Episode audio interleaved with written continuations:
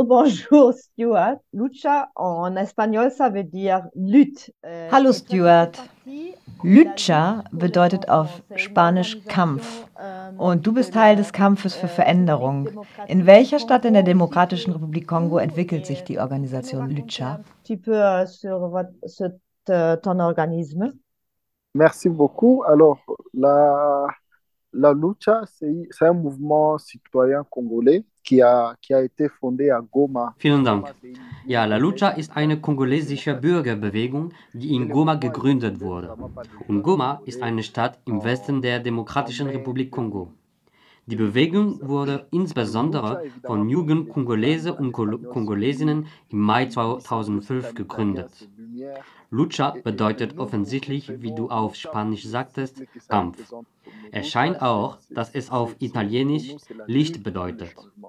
Aber wir nehmen Lucha für das Kürzel, für das es steht. Lucha bedeutet für uns den Kampf für Veränderung. Es ist der Kampf, um Veränderungen zu erreichen. Und warum haben wir Lucha gegründet? Weil wir auf der einen Seite eine Bevölkerung hatten, die völlig verzweifelt war, sich selbst überlassen und eine Jugend, die keine Alternative für die Zukunft hatte und jeden Tag zu Gewalt und Waffen griff, um sich Gehör zu verschaffen.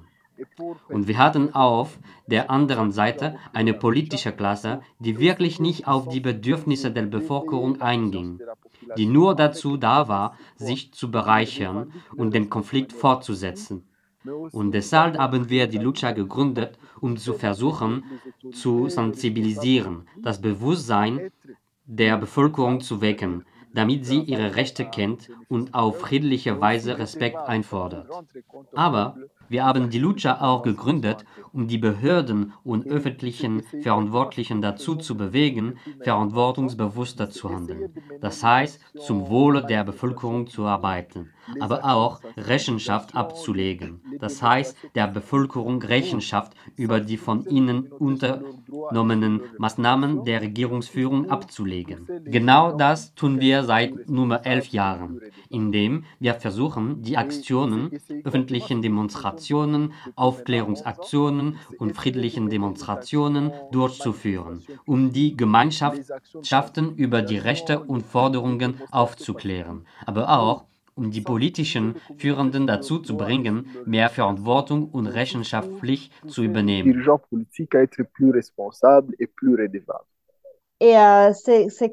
Was ist euer Aktionsniveau? Nun, wenn wir über Wahlen sprechen, zum Beispiel seit 2018. Die letzten Wahlen dauerten zwei Jahre. Ich glaube, dass im Jahr 2020 der neue Präsident an die Macht der Demokratischen Republik Kongo gekommen ist. Und jetzt Heute sind sie in den Vorbereitungen für die nächsten Wahlen im Dezember 2023. Was bedeutet die aktuelle Situation für euer Handeln? Hat sich seit 2018 etwas in eurem Handeln verändert oder gibt es andere Risikobereitschaft bei Protesten zum Beispiel? Ähm, was hat sich seitdem verändert? 2023, qu'est-ce qui a changé euh, depuis? Ah, ok. Alors oui, vous, faites bien de le rappeler, c'est que, c'est que notre mouvement a vraiment été... Sie tun gut daran, daran zu erinnern, dass unsere Bewegung wirklich an vorderster Front für die Durchführung der Wahlen im Jahr 2018 und für die Wahrung des in der Verfassung verankerten Prinzips der Einhaltung von zwei Konstitutionsmandaten gekämpft hat. Denn der damalige Präsident der Republik unseres Landes wollte die Verfassung ändern, um auf unbestimmte Zeit an der Macht zu bleiben. Und wir waren einer der Akteure, die darauf hingewiesen haben, dass dies gegen die Verfassung verstößt und die sich vor Ort dafür eingesetzt haben, dass diese Grundsätze respektiert werden. Hat sich die Situation nach den Wahlen 2018 und der Machtübergabe 2019 geändert? Nicht wirklich, nicht wirklich. Die räuberische Praktiken, die schlechte Regierungsführung, die Korruption, der Krieg, praktisch alles und die Unterdrückung, praktisch alles, was der Grund für die Gründung unserer Bewegung war, hat sich vorgesetzt. Wir haben insbesondere gesehen, dass die Zahl der bewaffneten Gruppen weiter gewachsen ist und die Gewalt gegen die Zivilbevölkerung fortgesetzt würde. Die Aktivitäten der Zivilgesellschaft und der Journalisten wurden weiterhin stark unterdrückt. Wir von der Lucha haben zum Beispiel den obersten Preis dafür bezahlt, weil drei unserer Kameraden seit 2019, seit den Wechseln der politischen Regime, bei öffentlichen Demonstrationen getötet wurden. Es gibt leider keine Veränderungen, weder in Bezug auf die öffentliche Regierungsführung noch in Bezug auf die Reaktion auf öffentliche Demonstrationen, die immerhin zu demokratischen Ausdruck gehören. Und seither, also seit 2021, ist die Rede von einem Belagerungszustand im Kongo. Was bedeutet das für Sie? Was bedeutet das für eine neue Herausforderung? Ein Belagerungszustand. Für uns in Europa ist nicht ganz klar, was das bedeutet. Pour nous en Europe, c'est pas très clair ce que ça veut dire. oui, alors, alors un, état, un état de siège, c'est un régime spécial. Ja, also, ein Belagerungszustand ist ein Sonderregime, währenddessen die öffentliche Verwaltung von Militär übernommen wird. Alle öffentlichen Aufgaben werden praktisch von Militär wahrgenommen und die Kontrollorgane der öffentlichen Verwaltung sind außer Kraft gesetzt. Also würde insbesondere seit Mai 2021 der Belagerungszustand über die Provinzen Nord-Kivu, wo ich lebe, und Ituru verengt, wo es sich um Provinzen handelt, in denen Krieg herrscht. Dieser Belagerungszustand führte insbesondere dazu, dass die staatlichen Behörden durch Militärs ersetzt wurden aber auch dazu, dass die gesetzgebenden Organe der Provinzen, das heißt die Provinzenversammlungen, die dem Parlament bei ihnen entspricht, ihre Tätigkeit einstellten. Diese Abgeordneten und Senatoren auf Provinzebene, die das Handeln der Regierung überwachen sollen, wurden suspendiert aber auch das führt natürlich zu neuen Herausforderungen für Menschenrechtsverteidiger, Menschenrechtsverteidigerinnen. Denn das Militär ist im Kongo seit 1994 stark an der Gewaltakten beteiligt, die wir hier erleben. Sie sind am Krieg beteiligt, an den Menschenrechtsverletzungen gegen die Bevölkerung. Und die Tatsache, dass sie es sind, die darüber hinaus die öffentliche Verantwortung tragen, hat diese Menschenrechtsverletzungen noch verstärkt. Zweitens ist es so, dass dies die Repressionen gegen öffentliche Demonstrationen versteckt hat. Denn von nun an war jede öffentliche Demonstration kategorisch verboten, obwohl dies es ein erkanntes Verfassungsrecht ist. Das hat dazu geführt, dass alle Demonstrationen systematisch unterdrückt wurden. Drittens haben wir festgestellt, dass es eine schlechte Regierungsführung gibt, weil die meistens Militär nicht zum Regieren ausgebildet sind, sondern zum Krieg führen. Und wenn man sie nimmt, um sie zu Provinzgouverneuren, zu Bürgermeistern einer Stadt zu machen, regieren sie nicht auf die richtige Art und Weise. Und leider gibt es kein Organ, das sie kontrolliert. Das ist es mehr oder weniger. Man hat einen Belagerungszustand geschaffen, man, man hat ihn eingeführt, um den Krieg zu bewältigen, um die bewaffneten Gruppen zu neutralisieren. Die Folge war jedoch, dass die bewaffneten Gruppen nicht neutralisiert wurden. Im Gegenteil, andere Lebensbereiche wurden sehr schlecht regiert und Menschenrechtsaktivistinnen wurden ernsthaft bedroht, angefangen mit Lucha, wo alle unsere Demonstrationen ernsthaft unterdrückt wurden.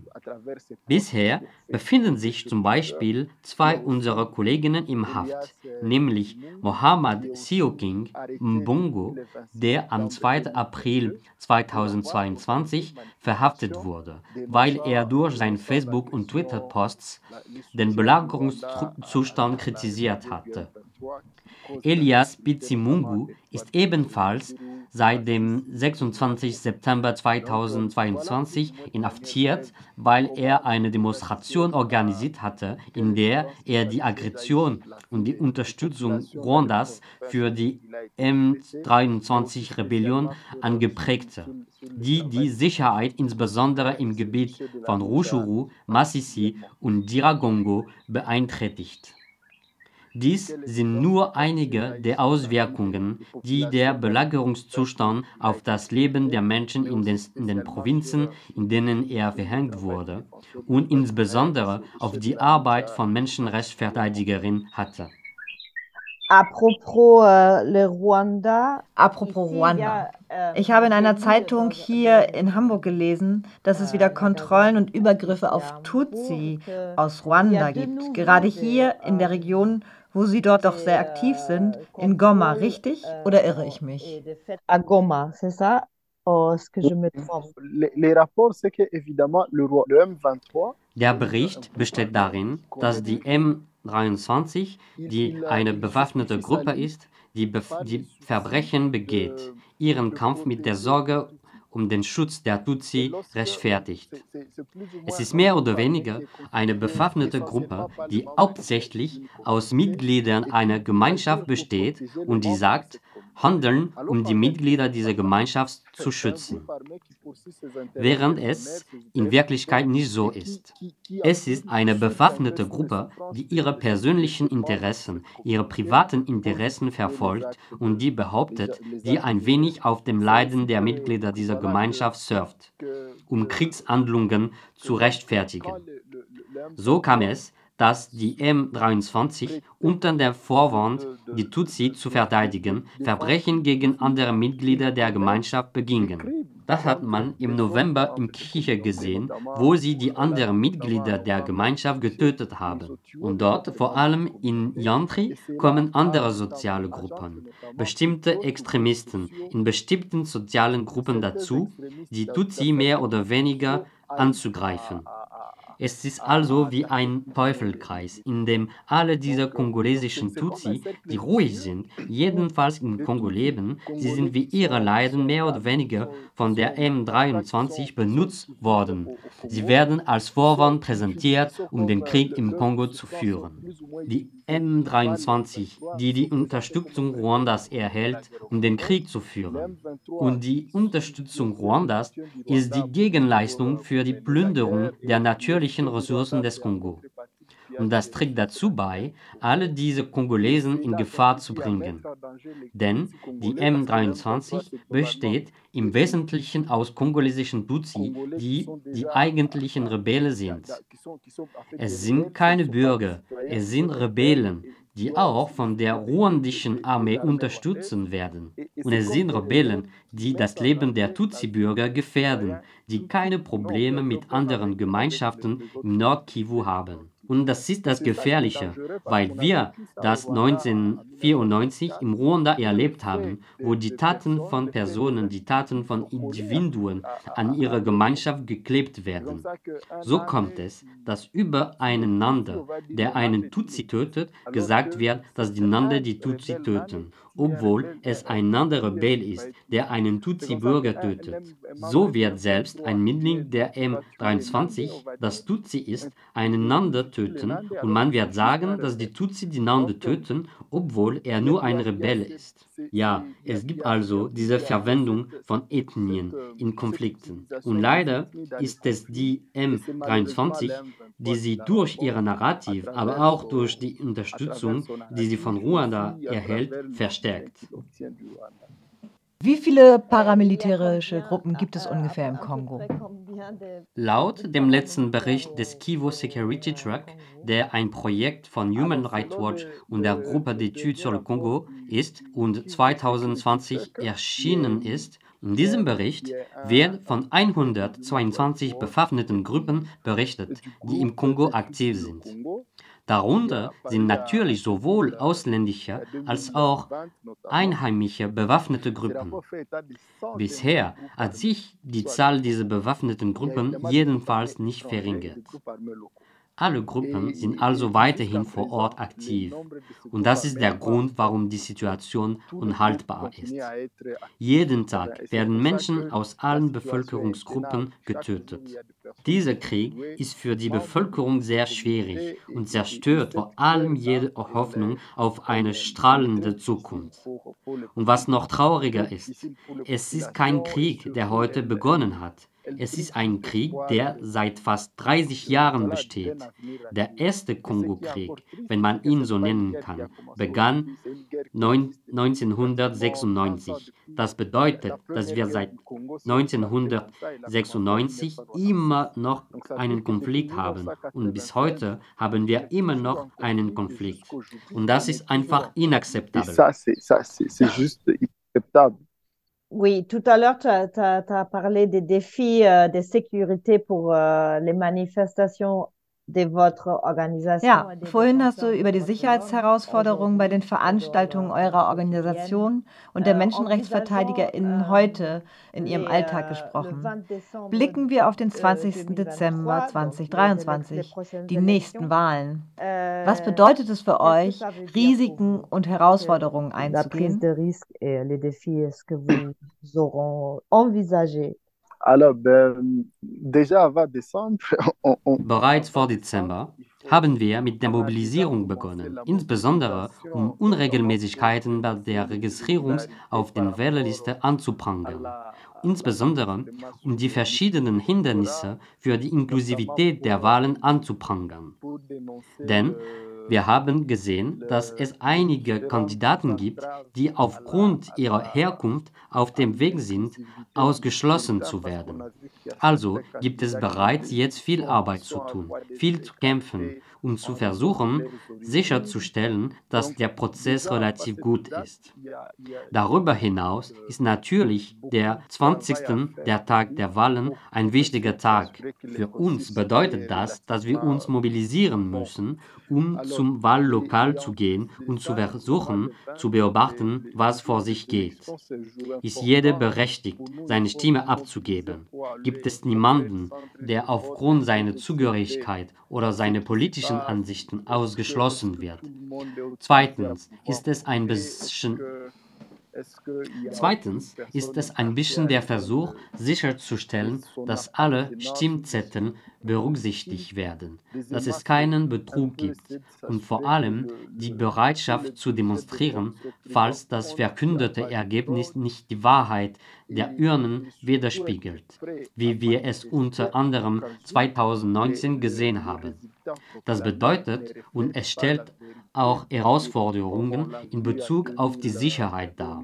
Denn schon jetzt ist es leicht, für diese Beobachtungsmission in einem Wahllokal verhaftet zu werden. Es ist auch bekannt, dass bei Demonstrationen, bei denen die Wahrheit der Wahl gefordert wird, die Repression zu stark ist. Es besteht also die Gefahr von Verhaftungen, die Gefahr von Wahlbehinderungen. Es gibt eine ganze Reihe von Risiken, die in der Vorwahlzeit auf uns lauern. Natürlich ist das für uns kein Grund, nichts zu tun. Wir werden weiterhin dafür sorgen, dass jeder im Wählerverzeichnis registriert ist, dass jeder die Möglichkeit hat, seine Stimme abzugeben und dass die von ihm getroffene Wahl bei der Verkündung der Endergebnis berücksichtigt wird. Et euh, en parlant de fraude, Apropos Betrug, werden internationale BeobachterInnen eingeladen, um die Wahlen zu beobachten? Alors, ben, lors dernières élections de 2018, ja, bei den letzten Wahlen 2018 hat die Regierung internationale Beobachtermissionen abgelehnt. Und wir hoffen, dass sich das in diesem Jahr nicht wiederholen wird. Jedenfalls ist es eine unserer Forderungen, dass die Wahlen unter Beobachtung aller Akteure stehen, die daran interessiert sein könnten, einschließlich der internationalen Akteure. Aber abgesehen davon gibt es auch Wahlbeobachtungsstrukturen auf nationaler Ebene, die von den Kirchen, insbesondere der katholischen Kirche, gesteuert werden.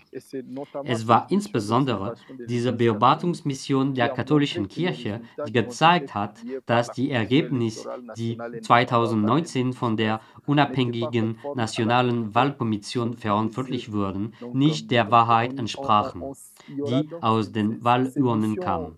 Es wird also diese internationalen Missionen geben, die, um mich zu wiederholen, 2018 verboten wurden. Wir hoffen, dass sie toleriert werden und dass sie bei den Wahlen 2023 zugelassen werden. Aber wir hoffen auch, dass die Wahlbeobachtungsmissionen auf nationaler Ebene weiterhin ihre Arbeit tun werden, um sicherzustellen, dass wir, wie 2019 die wahren Ergebnisse haben und dass wir diesmal versuchen werden, dafür zu kämpfen, dass die berücksichtigt werden. Äh,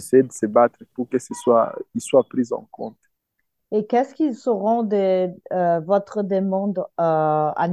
Welche Forderungen werden Sie an die internationale Gemeinschaft stellen? Welche Unterstützung erhoffen Sie sich von der internationalen Gemeinschaft? Wie können Sie diese Unterstützung einfordern? Réclamer cette soutien-là. Alors, notre demande à la communauté internationale, Unsere Bitte an die internationale Gemeinschaft ist es, dafür zu sorgen, dass die Wahlen, die 2023 stattfinden werden, wirklich demokratisch und inklusiv sind und dass die Ergebnisse, die dabei herauskommen, den Willen der Bevölkerung respektieren. Und wenn diese Ergebnisse den Willen der Bevölkerung nicht respektieren, sollte der Führende, der diese Ergebnisse erzielt, keine Unterstützung von der internationalen Gemeinschaft erhalten. Das hat sich insbesondere 2019 gezeigt, als Frankreich, um ein Beispiel aus Frankreich zu nennen, klar gesagt hat, dass die Ergebnisse, die von der Wahlkommission verkündet wurden, nicht der Wahrheit entsprachen. Und das war wahr, weil es auf der Grundlage der glaubwürdigen Berichte der Beobachtungsmission der katholischen Kirche geschah. Aber zur gleichen Zeit akzeptierte derselbe Staat, dieselbe Französische Republik, Präsident Félix Séquet als Präsidenten der Republik, obwohl feststand, dass er nicht gewählt worden war. Frankreich unterstützte ihn und gab ihm die Legitimität, die er brauchte, um über den Kongo zu herrschen. Wir hoffen, dass die internationale Gemeinschaft dieses Mal mit dieser Art von Doppelmoral aufhört und aufhört, politische Führer zu unterstützen, die nicht aus dem Willen der Bevölkerung hervorgehen. Denn die Gefahr besteht darin, dass jedes Mal, wenn wir eine Führung haben, die nicht aus dem Willen des Volkes hervorgegangen ist, diese nicht für die Bevölkerung arbeitet, sondern für ihre persönlichen Interessen. Und das hilft dem Kongo in keiner Weise. Das hilft nicht dabei, unser Land zu entwickeln, zu sichern und voranzubringen. Was wir dieses Mal wollen, ist, dass wir mobilisiert werden, um auf die Durchführung guter Wahlen zu drängen. Gemeinsam mit der katholischen Kirche werden wir die Wahlen beobachten und wollen dieses Mal, dass der Führende, der aus diesen Wahlen hervorgeht, der ist, der wiedergewählt wurde. Und wenn die Wahlkommission jemals wieder Betrug begehen sollte, wie es vor fünf Jahren der Fall war, dann soll die internationale Gemeinschaft diesen Führenden hier des Betrugs nicht unterstützen. Und was wir verlangen, ist nur, als eine Gemeinschaft betrachtet zu werden, die das Recht hat, zu sagen, was sie will, das Recht hat, dass das, was sie als Meinung über die Regierungsführung dieses Landes abgegeben hat, respektiert wird. In Wirklichkeit ist diese Forderung nicht sehr groß. Wir verlangen nicht, dass die internationale Gemeinschaft kommt und den Kampf für uns führt. Wir bitten sie nur, sich nicht auf die Seite derer zu stellen, die den Willen unserer Bevölkerung zu sehr beschneiden, sondern sich auf die Seite der Bevölkerung zu stellen, die wirklich will, dass die Herrscher, die ausgerufen werden, die sind, die wirklich gewählt wurden. Nous la demandons juste de ne pas se placer aux côtés de ceux qui nous vous faites rappel an, äh, legen Sie Berufung auf der Ebene der UN-Organe ein? Also wie legen Sie Berufung ein? Comment vous, vous faites rappel Alors, oui, on, on, on le fait notamment auprès de... Ja, das tun wir vor allem, weil es im Kongo eine UN-Mission namens MONUSCO gibt. Wir erinnern Sie jeden Tag an diese Organisation, an diese Beobachtung. Es gibt auch diplomatische Missionen verschiedener Staaten der internationalen Gemeinschaft, diplomatische Missionen, die im Kongo stationiert sind sei es Deutschland, sei es Frankreich, seien es die Vereinigten Staaten, sei es die Europäische Union im Allgemeinen. Sie haben Botschafter hier und wir treffen sie jeden Tag und rufen sie ein wenig an. Es ist dieses Bedürfnis, das Bedürfnis, den Willen der Bevölkerung zu respektieren, wenn sie sich im Dezember 2023 äußert. Si, äh, en considérant que, que äh, Gut, wenn man bedenkt, dass du in der Tat einer Jugendorganisation vorstehst, wenn du der europäischen Jugend etwas sagen möchtest, was würdest du sagen wollen zur europäischen Jugend? Qu'est-ce que tu voudrais les euh, dire comme Alors, je, je la dirais que nos problèmes sont, sont interconnectés. Ja, ich würde sagen, dass unsere Probleme miteinander verbunden sind dass ein Baum, der im Kongo gefällt wird, auch in Deutschland oder Frankreich zu einer Erwärmung führt, dass eine Demonstration gegen die Rentenreform in Paris junge Menschen inspiriert, die in Angola für ihre Freiheit kämpfen, dass unsere Herausforderungen, unsere Probleme miteinander verbunden sind und dass Lösungen auch diese internationale Dimension berücksichtigen müssen dass es ein freies Europa, ein gerechtes Europa, ein lebenswertes Europa nur dann gibt, wenn es ein Afrika gibt, dem es gut geht, wenn es ein Asien gibt, das keine Probleme hat. Schon jetzt sieht man es insbesondere bei der Anwanderung, wie allein die Tatsache, dass es ein leidendes Libyen gibt, Europa mit illegalen Einwanderern füllen kann. Deshalb muss man immer eine globale Antwort, eine allgemeine Antwort, eine auf jeden Fall allgemeine Dimension auf die Probleme, die den ganzen Planeten betreffen, in Betracht ziehen.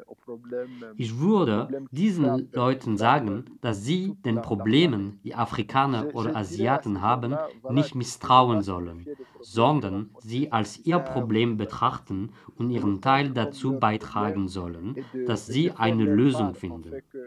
Ihr Teil ist vielleicht der Versuch, Aktivisten, Aktivistinnen oder Gemeindeorganisationen zu unterstützen, die versuchen, Bäume zu pflanzen, Widerstand gegen eine Diktatur zu leisten oder das Bewusstsein für Gewaltfreiheit zu schärfen.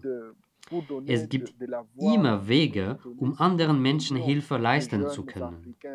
Meine Botschaft ist, dass wir wirklich verstehen sollten, dass unsere Probleme miteinander verbunden sind dass Probleme, die Tausenden von Kilometern von uns entfernt passieren, unser Leben beeinflussen können und dass wir immer noch Einfluss, auf unsere Führenden neben oder diejenigen unterstützen können, die aus der Ferne für eine etwas gerechtere, etwas würdevollere und etwas freiere Welt kämpfen. Comprenons que nos problèmes sont interconnectés, que les problèmes qui se passent à, à des milliers des kilomètres de nous peuvent avoir une incidence sur notre vie et que nous pouvons toujours peser sur nos dirigeants ou apporter un appui à ceux qui, de loin, combattent pour un monde un peu plus juste, un peu plus digne et un peu plus libre. À propos euh, inspiration, à propos donner inspiration. des inspirations à Inspiration des jeunes. Wie Ähm, inspirieren Sie und schützen Sie als Organisation auch junge Menschen, damit diese zu den Wahlen gehen und daran teilnehmen können? Wie äh, organisieren Sie sich, um les, sicherzustellen, aller dass beispielsweise auch Frauen und junge Frauen ruhig zu den Wahlen gehen können? Denn oft gibt es Drohungen rund um die Wahlen, euh, auch gegen Jugendliche. Femmes peuvent aller tranquillement aux élections parce que souvent, euh, il y a les menaces euh, autour des élections euh, contre les jeunes aussi. Oui, c'est ça. Oui, en fait, c'est vraiment une, une de nos demandes les plus ardentes. Ja, das ist richtig. Ja, das ist in der Tat wirklich eine unserer sinnlichsten Forderungen. Zunächst einmal haben wir zum Beispiel in Nordtygu eine Monitoring-Mission zu Unregelmäßigkeiten bei der Registrierung der Eintragung in die Wählerlisten durchgeführt. Denn es war und ist übrigens immer noch so, dass es ein echter Kopfschmerz war, sich in die Wählerlisten eintragen zu lassen. Manchmal waren die Ersten, die entmutigt wurden, weil sie sich nicht registrieren lassen könnten, die Frauen. Wir haben zum Beispiel Druck auf die Semi ausgeübt, damit sie den Prozess der Wählerregistrierungen flüssiger und schneller gestaltet. Die andere wichtige Barriere für Frauen und Jugendliche, sich am Wahlprozess zu beteiligen, insbesondere als Kandidat, sind vor allem die wirtschaftlichen Kosten. Um sich beispielsweise für die Parlamentswahlen zu bewerben, kostet es um die 1000 US-Dollar. Um sich für die Präsidentschaftswahlen zu bewerben, kostet es 100.000 US-Dollar. Das sind Beträge, die Frauen, die insgesamt wirtschaftlich schwach sind oder junge Menschen, die noch nach beruflichen Möglichkeiten suchen, nicht haben können. Wir haben hier immer davon gesprochen, aber ja, wir versuchen darauf zu drängen, dass die wirtschaftlichen Einschränkungen für die Bewerbungen von Jugendlichen und Frauen verringert werden. Und was zu begrüßen ist, ist, dass zum Beispiel in diesem Jahr die Listen, die aus Frauen bestehen, frei von jeglicher PMA von dieser Kaution sind. Natürlich bleibt es dabei, dass man sie an junge Leute weitergeben muss.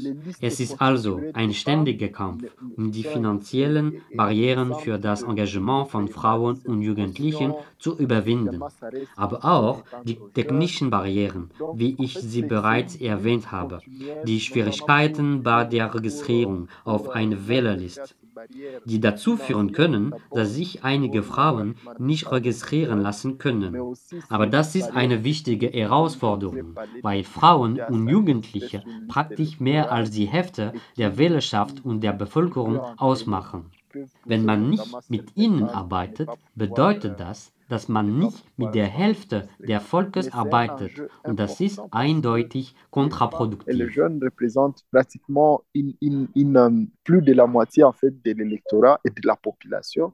Donc, euh, si on ne fait pas avec eux, ça veut dire qu'on ne fait pas avec la moitié du peuple. Et, et c'est clairement contre-productif.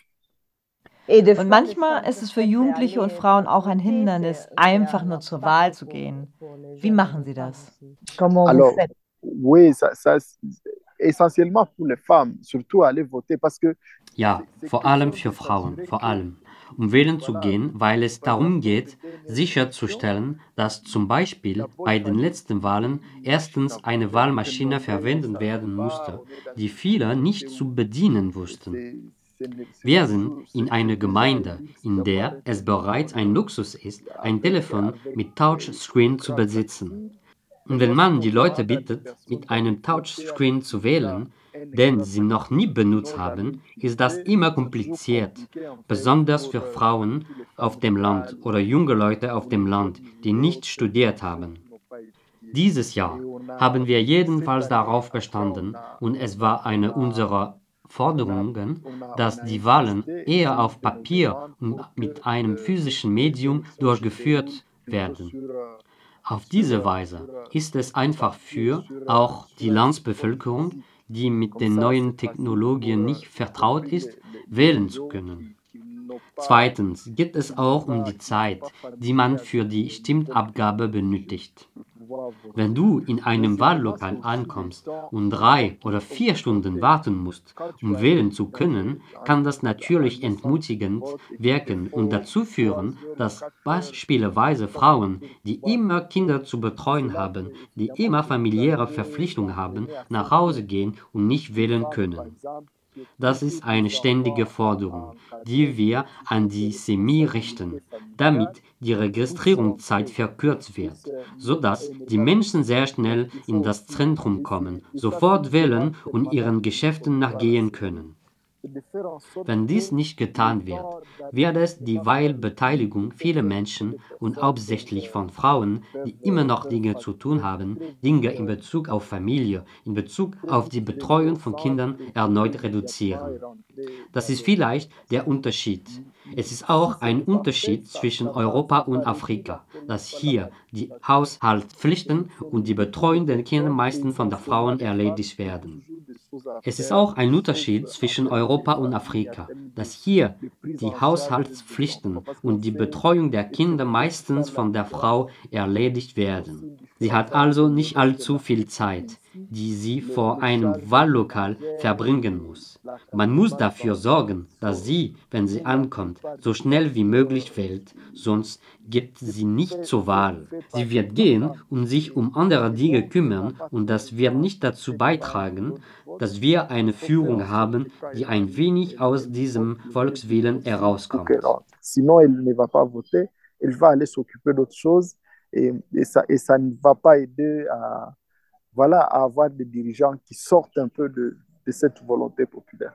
Et toi personnellement, où est-ce que tu Und du persönlich, woher nimmst du deine Kraft? Was gibt dir Energie, um den Kampf fortzusetzen? pour euh, euh, continuer la lutte?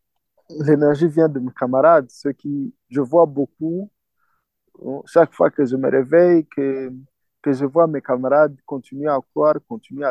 Die Energie kommt auch von all den Menschen um mich herum, die in einem Konfliktgebiet leben, in einer schwierigen Gegend, aber die ehrlich kämpfen, um ihren Lebensunterhalt zu verdienen, um ihre Kinder weiterhin zu ernähren, um weiterhin Freude und Glück um sie herum zu verbreiten.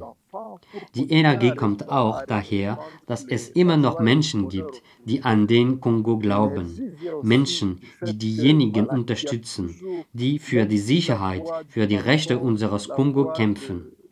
Und für mich bedeutet das, dass es Hoffnung gibt, solange es Menschen gibt, die kämpfen und solange es Menschen gibt, die sie unterstützen. Und das ist es, was mir immer wieder Mut macht, Et, quand, et, et pour moi, tant qu'il y a ceux qui se battent, tant qu'il y a ceux qui les soutiennent, ça veut dire qu'il y a de l'espoir. Et, et cela me donne toujours le, le courage de continuer.